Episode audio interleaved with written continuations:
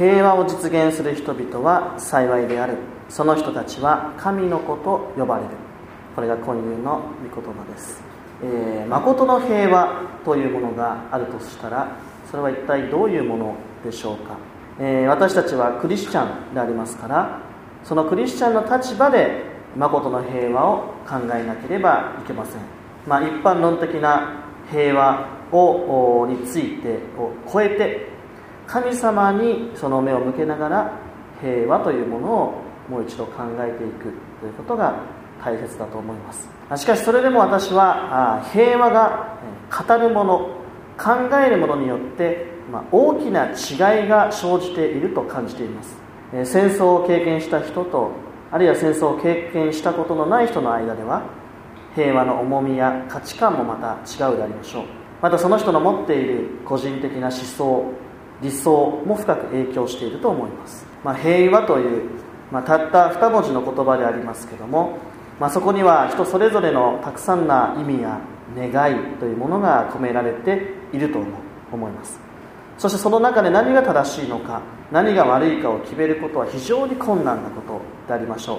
またこれが平和だいやいやこれが平和だと言って、えー、そのその中で平和を議論する中で争いが起こってしまうということも起こり得るのではないかなと思います。ただその中で共通していることもあります。それは人類というのはいつでも平和を望んでいるということであります、えー、形は違えど人間はそれぞれの考えで平和を望んでいる。問題は平和の解釈がすれ違いを起こしてしまっているということではないでしょうか、えー、こういう現実を覚えながら今私たちはこのイエス様の御言葉に耳を傾けているわけです。平和を実現する人々は幸いであるその人たちは神の子と呼ばれる、えー、シュイエスは平和を実現するために努力している人が幸いだとおっしゃられたわけではありません。平和そのものを実現している人こそ幸いなのだと仰せになっているわけです。でこの御言葉の前に立つ時私たちはやはり深く挫折させられた気持ちになるわけです。まあなんと困難なことか。思わず耳を塞ぎたくなるようなあそういう言葉です。世界情勢だけではなくて家庭とか職場とか教会においてですら私たちは平和を保つことが困難であることを知っているわけです。平和を祈り求めることができてもそれを実現する一人当事者としては自分は立て立つことができないと。まあ誰しもが思ってしまうのではないかと思います。しかし今夜の御言葉は今私たち一人一人のうちに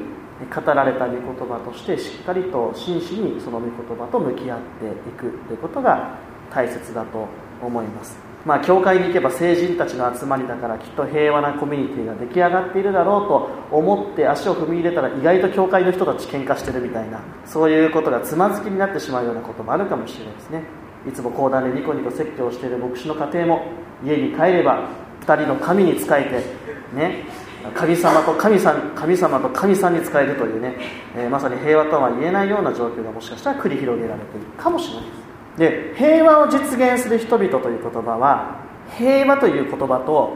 実現する人たちという2つの言葉の合成語なんです。英語で言うとピースメーカーみたいな意味を持ってます。でこの言葉は聖書の中ではとっても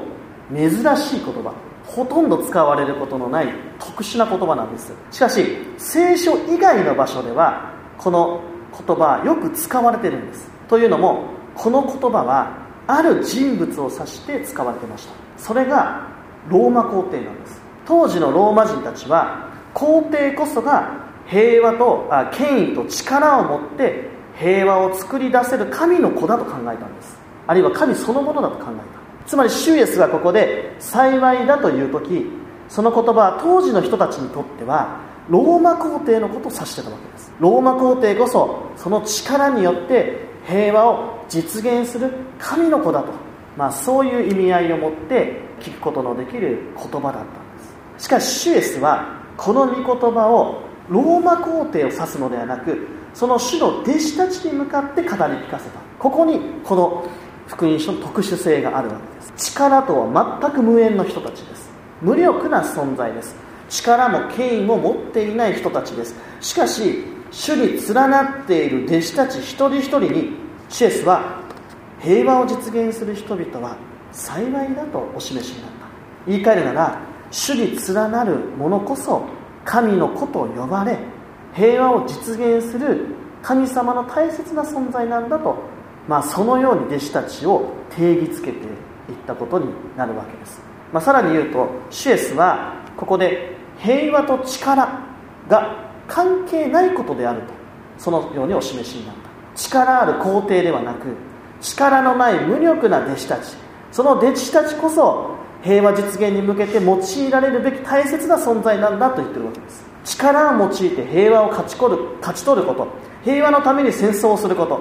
それが本当の平和を生み出していくことにはならないってことをイエス様はやっぱり言っている。平和はむしろ主イエス・キリストに連なっている主の弟子からむしろ始まっていくんだと。そういうふうに仰せになっているわけです。彼らは決して力のある存在ではない。彼らの持っているものは何もない。しかし彼らはただキリストに連なっている。主イエスに連なって生かされている。ただそのことのゆえに平和を実現する神のことを呼ばれているんだということなんです。ですから私たちはできないできないではないんですよ。主の弟子であるということは平和の実現者として歩んでいくことなんですよってことをここの箇所は厳しく教えてるわけです。じゃあそもそも新約聖書が示す平和とは一体何かって話なんです。でここをクリアにしておくと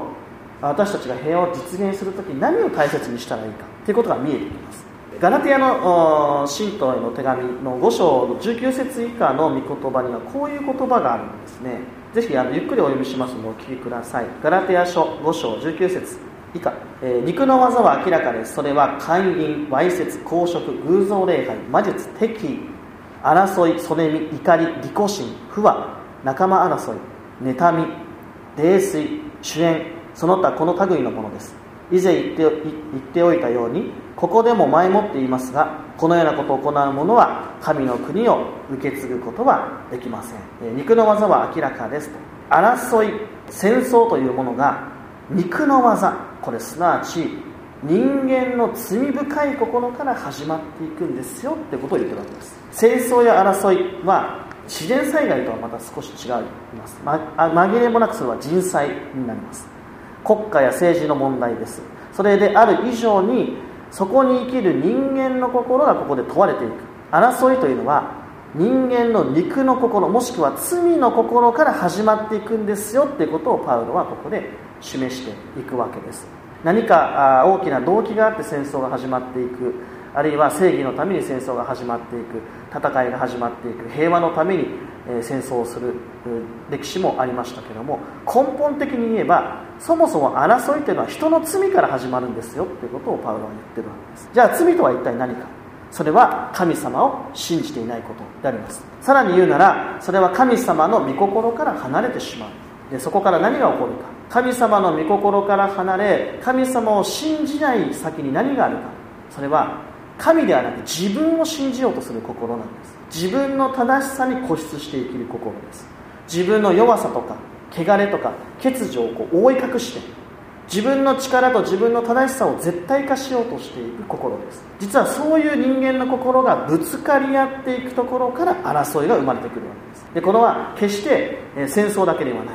あらゆる人間関係あらゆる家庭関係をはじめ信仰者同士にも時に見られることでありましょう。しかしその争いの根源を見ていくと実は信仰を見失ってしましまった人間の悲惨な心があるんだ。神を見失ってしまった心があるんだ。自分を正当化しようとする。自分を中心とする心がそこにあるんだということです。つまり人間関係人間同士の関係が敵意に満ち溢れている。あるいはぶつかり合っていく。その背後では神様と人との関係もまた欠如してしまっているんだということ。神様に向かって心を高く上げただ神にのみ目を向けていくことができないその中で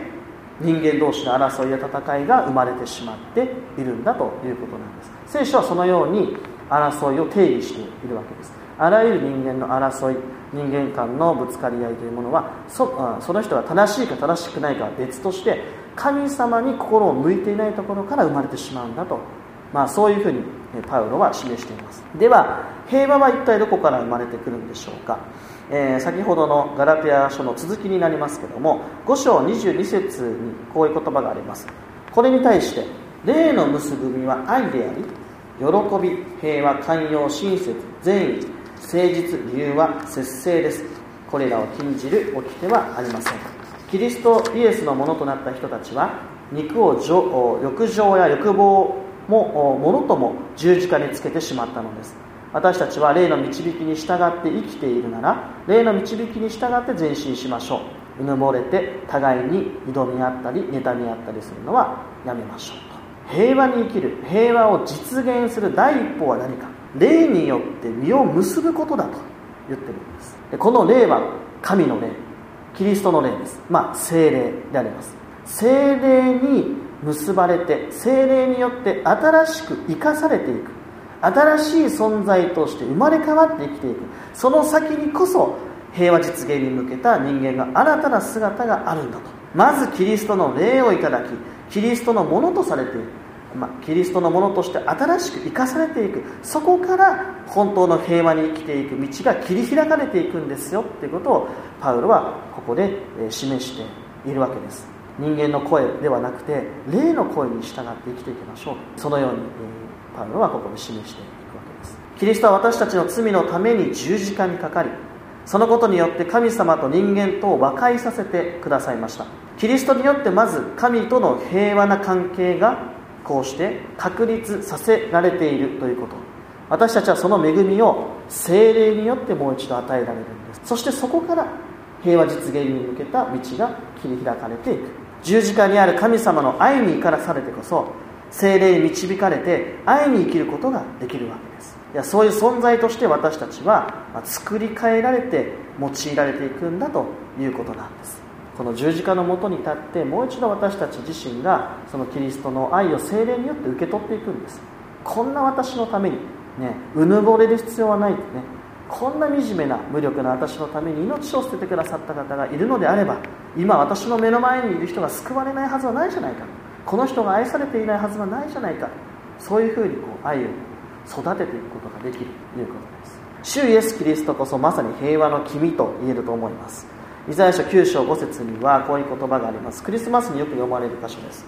一人,、えー、人の緑子が私た私たちのために生まれた。一人の男の子が私たちに与えられた。権威が彼の肩にある。その名は驚くべき指導者。力ある神。永遠の父。平和の君と唱えられる。主イエス・キリストこそ平和の君平和の王様だと。そのキリストによって生かされそのキリストによって救われそのキリストの霊に支えられてこそ私たちは本当の平和神様と共にある平和の実現のために生きるものとして作り変えられていくわけです。私たちは小さな存在でしょう。しかし主につながる弟子たちにシエスはこの教えを混入も示してくださいました。